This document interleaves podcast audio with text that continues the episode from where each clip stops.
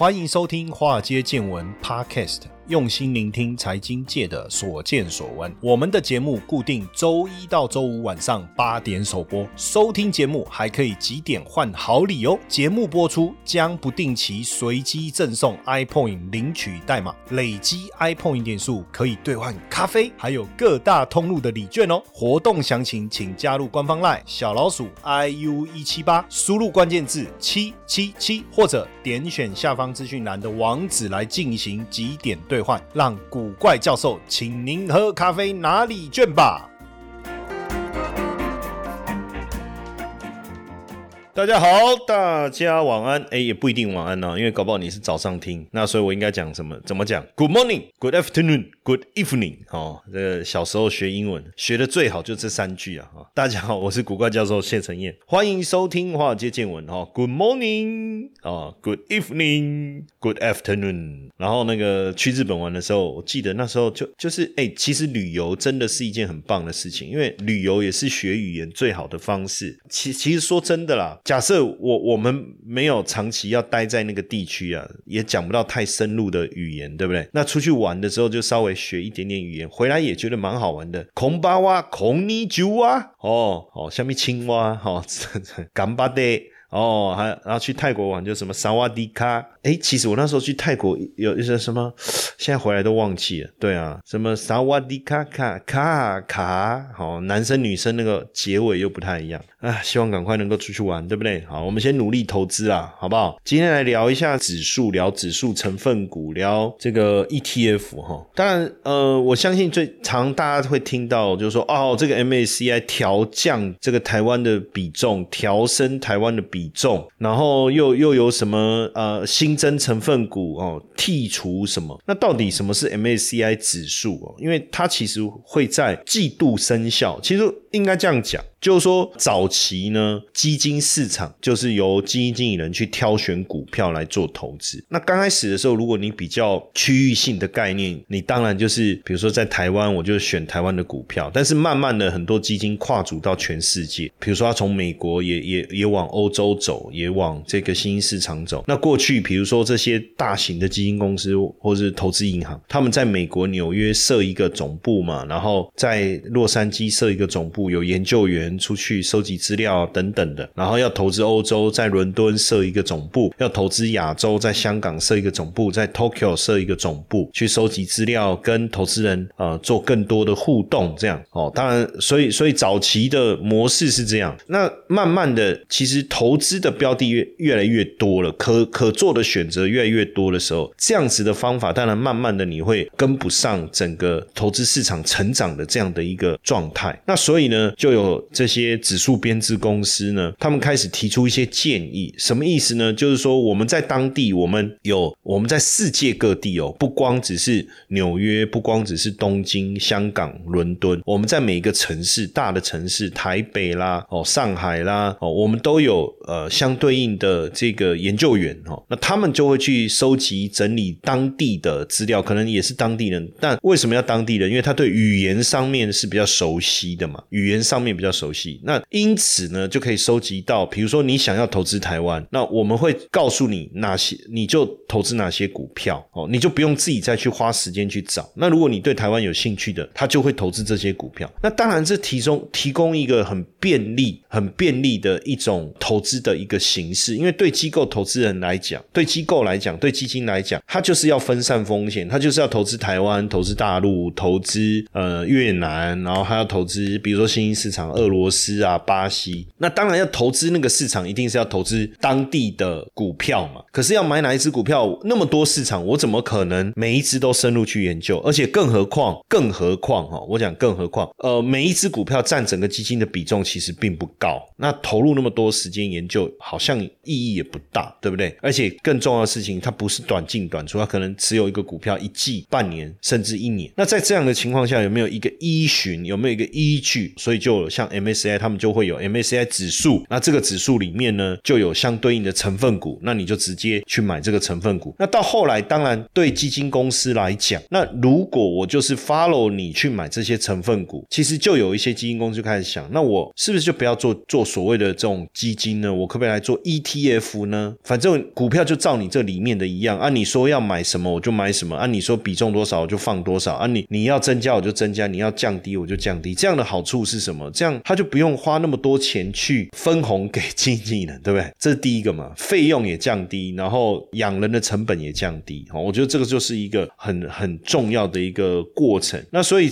那那这样讲，就是说这么做的人变多了，那自然而然，当 MACI 它做季度的调整的时候，你就要跟着买进或跟着卖出嘛，跟着买进或跟着卖出。哦，这个就是一个很重要的概念。那 MACI 就是摩根斯坦利，哦，就叫 MACI。当然，它的业务包山包海，它现在是主要指数的供应商之一啊。哈，我们我刚才讲，我们常听到的这个 ETF 的编制就是 MACI 他们编的哈，编的。那 MACI 就是大摩哦，MACI 摩根斯坦利就是大摩。那指数呢，主要你能够快速了解一个市场的一个全貌，所以我们常听到道琼啊、S M P 啊、纳斯达克啊、国企指数啊、加权指数啊、日经指数啊，其实这些指数编制公司编出来以后，你就更能够去理解。那这样有一个好处，就是我刚才讲，你不用花一番功夫自己去做调查。那因为等于是大家都在做同样的事情，那为什么干脆付钱给他们，直接让他告诉你这个指数涵盖哪些东西？那你就从里面再去挑就好了。这很像一个范本啊，很像一个范本啊，对不对？那现在的指数的分类其实蛮多的哦，有有国家为主的哦，像日本指数啦、韩国指数的、台湾加权指数啦，或者是说区域性的，像北美指数，也有产业的哦，能源指数、航运指数，也有主题式的，比如说电池、储能哦，什么电动车、元宇宙。哦，这一类，那这些指数基本上都不是乱编的，它有一些依据哦。比如说，它讲电池，它就会告诉你，我们编制的依据就是我们把全世界比较主要的电池的这些国家，他们相关的股票。把它找出来，当然我们会做一些删除的一些筛选的机制，比如说它的市值要多少以上，交易量要多少以上，不符合这些条件的就把它删掉，那留下来的再来做所谓这个市值规模的排序，才能知道说同样一笔钱进来，我这么多的股票我要怎么买哦，我要怎么买？那 MSCI 它的它每年就是二月底、五月底、八月底、十一月底会做调整，像这一次不就是呃五月三十一号做这。个季度调整吗？就今年的第二季是五月三十一号生效嘛？那调整完，它就增加了华航、哦长隆航、利基电、华兴、利华。所以你只要是买台湾相关，就它这个 ETF 里面，只要是跟台湾有关的。就是比如说你是呃新兴市场或新兴亚洲这一类的啦，哦，那你就要跟着增加华航、长隆航、利基电、华兴、利华的股票。那它也会剔，它又剔除了红准、上银跟合一。所以如果你是全球标准指数，你你你是以全球标准指数为标准的基金或 ETF，你就要跟着剔除这些股票。哎。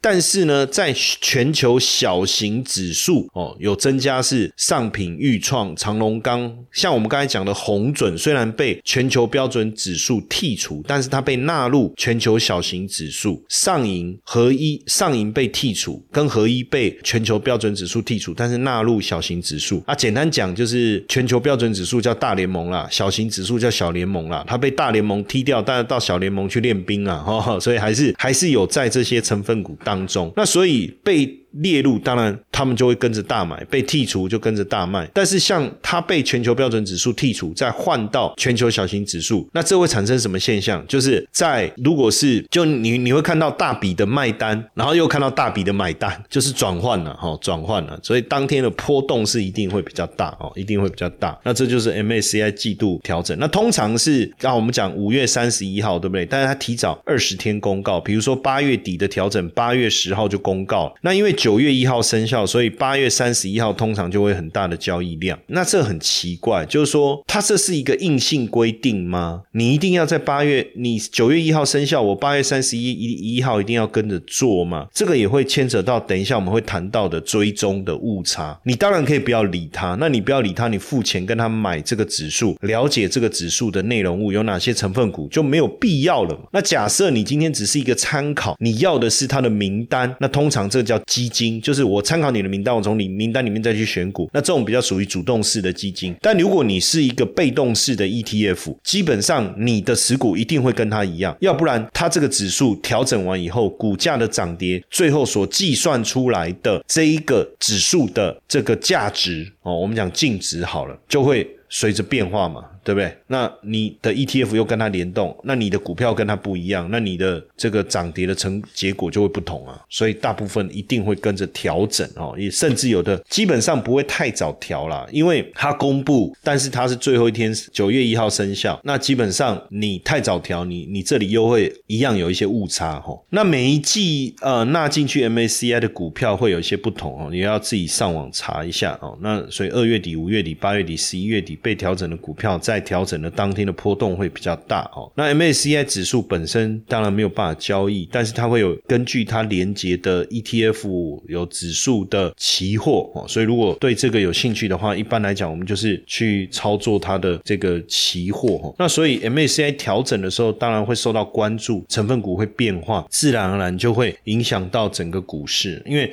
现在几乎全球的这个资产管理人呐，哦，财富管理公司啊，基金公司啊，这些研究团队。啊，基本上就是会 follow 这些东西。那因为你要追踪整体的市场哦，其实并不容易。为什么？因为这个股票太多了哦，你要追踪特定的市场，那你要请这么多研究员。那有一些基金公司其实它规模没有那么大。那与其这样子呢，干脆直接跟摩根斯坦利他们买，可以省省掉省下很多功夫了哈，省下很多功夫。那 MACI 全名就是摩根斯坦利 Capital International 了哈。嗯，一九六九年的时候呢，他们引入了许多。多股票指数来反映国际市场哦，那也是针对美国以外市场第一个全球股票市场指数。那一九八六年的时候呢，呃，摩根斯坦利就购买了 Capital 数据的许可权，开始使用 MSCI MSCI 这个字母了哈啊，因为摩根摩根斯坦利就是它最大的股东哦，最大的股东。那指数公司当然就不会只有一个指数，所以他在做指数分类的时候还蛮多的，有市值指数，有因子指数，有策略。指指数有主题指数，有自定指数，也有 ESG，有房地产，有固定收益，所以其实它指数蛮多元的，你就可以从它指数里面去挑，看你想要什么指数，你再依据它指数来去呃设计你的 ETF。那这里面就有一个很有趣的问题了哈，就说哎，那我知道它指数怎么设计的，我为什么还要付钱给他？那我难道不能用它的设计的这个概念哦，自己来选股？当然可以呀，因为他所做的这些指数其实。在我们财经领域哦，尤其是我在财经所教课的时候，我们都会去教啊。比如说三因子、四因子、五因子、五因子模型。那三因子里面包含了什么什么？比如说这个呃市场规模啦，哦股价净值比啦，哦本益比啦这一类的，或是值利率啊，或是我们所谓的股价营收比哈，这样比较好解释了哈。大概这一类的，其实有很多的因子你可以去去运用。那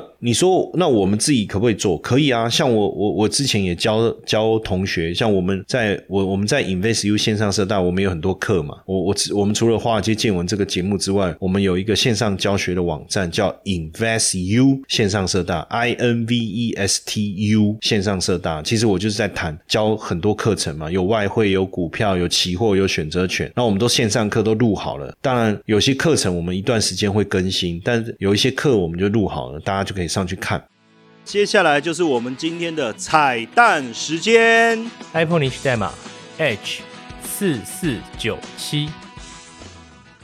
那像我刚才讲这个因子，就我之前就有教一个因子选股的课啊。那这个因子选股的课里面其实非常的棒，我跟大家讲，它就很简很有趣的这种选股的概念，就是你选股其实不是说从什么呃，我们过去选股看技术面呐，哦看筹码，其实这样的一个选股方式哦，已经慢慢的被淘汰了。也就是说，这个机构法人他们的选股方式是什么？很简单呐，你跟电动车有关，我就把所有电动车概念股全部找出来，找出来以后呢，我。用特殊的策略或因子去选股，比如说殖利率比较好的，还是本益比比较低的，还是过去一个月股价上涨动能比较强的。所以之前我有就是教同学用动能、用本益比这几个方式去做股票的一个筛选。那这个可不可以把它变成一个指数的概念？可以。但是有可能你不知道怎么去做这件事情哦，那这个时候其实你就呃需要。呃，参考这个指数哦，参考这个这个指数。那因为也有可能你在筛选的过程中，是不是足够的这个客观？还有一个就是你有没有足够的能力哦。那这些当然就会影响，所以也也就有这个指数让你去参考哦，这样就会比较比较容易进入状况了哈，比较进入状况。那就好像我们呃 MACI 成分股呃，它帮你把台湾五十指数，比如说我们讲加权指数前几大的成分股是哪些哦？那当然自然而然使用。这个指数的越多，它对这个市场的影响就越大了，哦，就越大，就越大了，哦，是是这样。那也就是说，哇，那那么多人买 MACI 这个指数，那它应该很赚钱，我可不可以直接来买 MACI 这个公司的股票呢？当然可以啊，那那但是呢，你要知道哦，它一样会跟着受到股市的影响，股市大涨，那当然它的股价表现又比较好；股市大跌，当然也会有一些影响。那基本上，我刚才在讲，就是说，大家常听到的，就是说 MACI 指数啊，哈，那未来来我们也可以再介绍一下什么叫这个加权的一个方式哈，这个之后我们也可以再来再跟大家来聊一聊哈，什么叫加权的方式？那刚才就也有讲到追踪的误差哈，那实际上我先简单的带一下哈，详细的细节我就可以之后再来跟大家聊。其实追踪误差的部分，其实就是避免说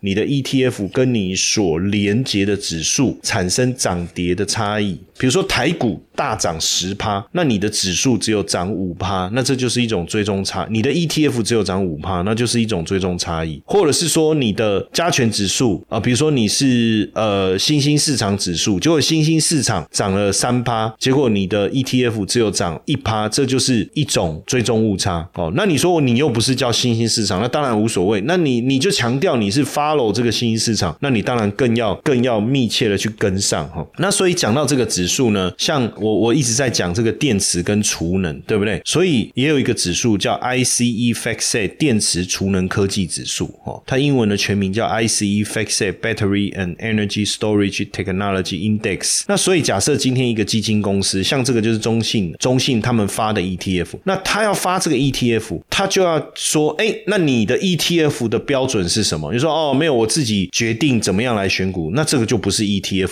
被动式的概念，那他可能。就是你要是被动式的概念，你的依据是什么嘛？你的依据是什么嘛？那你的依据呢？你要有一个大家认可，就主管机关认可的标准。那它的这个选股也是被国际认可的。那这个编制指数的公司也是有一定的这个可信度。所以像这个 ICE 呃 f a x e 这个电池储能科技指数，就是由洲际交易所哦，由洲际交易所它旗下的全球性的数据服务公司叫 ICE Data Indexes 编制维护。的那他就掌抓中国、香港、日本、韩国、台湾跟跟美国，还有这个 ADR、GDR 当中，就我刚才讲，它一定要有市值流动性的标准。你市值太小，这个不行。因为如果我今天基金公司，我真的要参考你这个数据去发行，其实。会来自世界各地的人要去投资，你不知道它是哪里，你不知道它的规模，所以一旦规模大了以后，你这个呃股票可能会因此而被特定的呃筹码介入，导致这个流动性不足而暴涨，对不对？那也有可能因为市场修正卖出，流动性不足而暴跌，所以流动性很重要，市值规模很重要哦，所以它等于就是呃从这里面特别挑出跟电池储能啊、电池科技材料。技术相关的，然后找出三十档股票，哦，找出三十档股票，那这就是一种我们所谓的这种指数跟指数联动的这种 ETF 的这种概念，哦。那当然，像这样的里面几个比较重要的成分股，很明显，呃，我们也来认识一下，哦，像这个指数里面它的成分股，像雅宝啦、三星电管呐、机内啊、LG 化学啦，哦，这些，那因为电动车它是被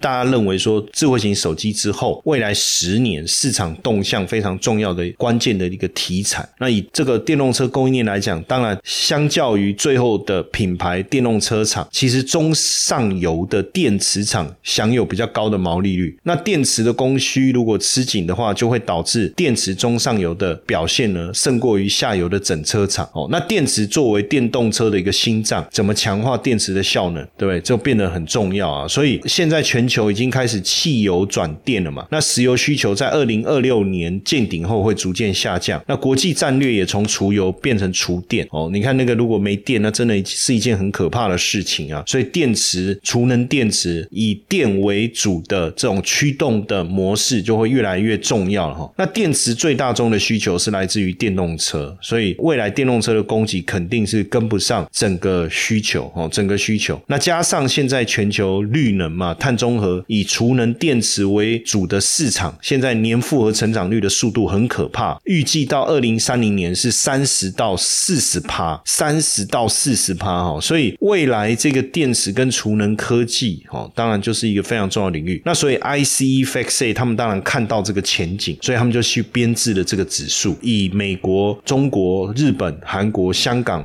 几个代表性的这个区域跟国家，然后把它的营收来源主要是来自于电池相关的，然后再分成上游、中游、下游，然后就像我讲，它把呃流动性。跟市值纳入考量，那如果这个这个流动性不足啊，或者是市值规模比较小的，它应该是说就先剔除了。然后排序的时候，一般来讲，我们就是用市值来去做排序。那什么叫市值？很简单，就是股价乘以股本。那通常市值会比较大的公司，第一个要么就市值股价很高，第二个要么就股本很大。但通常是股本小、股价高的这种个股。比较少，但是当然也会有，但是比较少。这个时候，当然如果我把流动量哦，每天的交易量哦，股本大不一定交易量多，股本小不一定交易量少哦。股本是在外流通的股票，交易量是每天大家转手 turnover 的一个情况，所以不代表股本小交易量一定少。所以最好的情况，当然就是说它的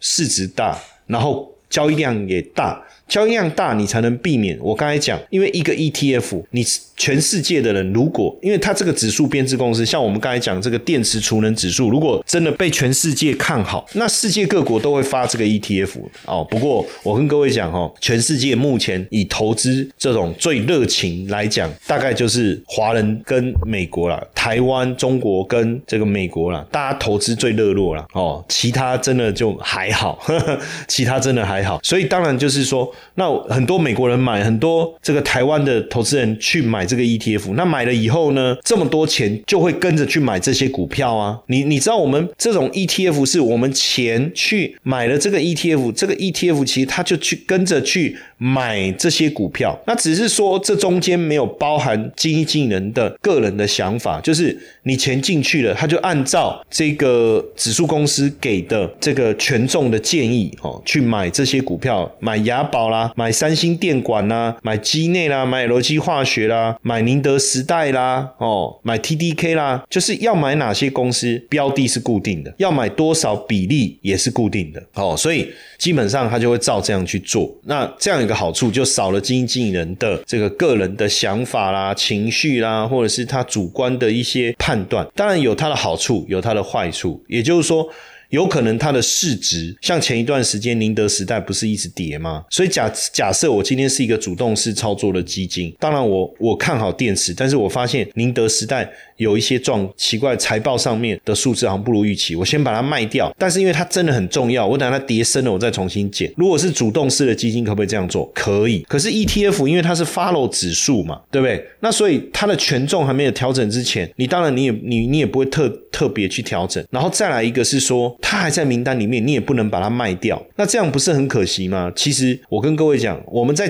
做这种投资的时候，我们看的是产业的整体的方向，而不是个别股票。还有一个哈，好或不好，涨跌，我们也是事后回头去看。那所以就以长期的角度来看，投资产业，当然难免在产业里面会有几只股票，它会有一些些不同于整个产业的表现。但是大多数的是好的情况下，其实就有做到风险分散的概念了。哦，就有做到风险分散的概念。所以我常讲说，如果你要投资，这种 ETF，你可以做一件事情，就是把成分股抓出来。像我要投资电池储能，像我们前几个礼拜就进场，那那很多人就说：“哎，老师你怎么知道要进进场？你是分析那个这一档 ETF 的 K 线吗？”我说不是，我说分析它的 K 线，当然它的 K 线我当然要看，我才知道现在它的状况是怎么样嘛。但是我从它的 K 线去做技术分析，一点意义都没有。为什么？因为操作这种 ETF，我们还是比较走中长线的思维。对我来讲，我的进场价格当然是我考量的一个依据哦，因为我要从过去的一个走势到目前的状态，我要去评断现在进场有没有相对比较便宜。好，这是第一个嘛。但第二个，我要做中长期的投资，我会分批布局。我要看的是这个产业长期有没有是不是好的，它的长前景是不是好的。好，那 OK，那剩下就是布局的时间点。但布局的时间点，其实我就会去参考它里面的成分股目前的状态。所以其实我之前就看到它里面的这些成分股已经出现了止跌的迹象。哦，那因为它的成分股出现止跌的迹象，所以我才会开始进场。当然，我就讲说，可能七成的成分股止跌了，但是有两三成还在跌。对我来讲，这这个是没有问题的哦，因为你如果所有都涨了，那就是已经涨一波了嘛。因为 ETF 就是这样嘛，你所有的股票都涨，那它的整个 ETF 的上涨力道就更强了哦，所以。我我用这样的一个方式来分享给大家，所以你看我在五月初哦，我特别讲哦，五月初的《金周刊》，五月初的《金周刊》有一篇专栏，这个专栏里面我就特别点名，我说电池储能这个产业趋势啊，底部似乎已经看到了。闻到了，对不对？丞相起风了。我从五月初，不论是我上这个 News 酒吧陈凤新的节目，还是我接受记者的专访，还是我在《金周刊》里面特别写的那一篇专栏，我都谈到了这件事情。哦，所以如果你有认真的 follow 哦，我们在媒体上面的这个发表的内容，你就能够跟上这一波。当然，另外一个你可以去订阅我们的财经研究室，哦，订阅我们的财经研究室。那订阅我们的财经研究室，其实我们我礼拜一的周报，礼拜二到礼拜五的日报，哦，我其实都会针对不论是美国、中国大陆的市场，或是台湾的国际呃的产业动态，还有国际金融的局势，去做一些很深入的一些教学。哦，所以如果你有 follow 到。我们的财经研究室其实也是会掌握到这一波机会的，好不好？所以电池跟储能未来应该还是相当重要。我我我在讲说，未来几年是非常相当重要的产业哦，值得大家好好来关注。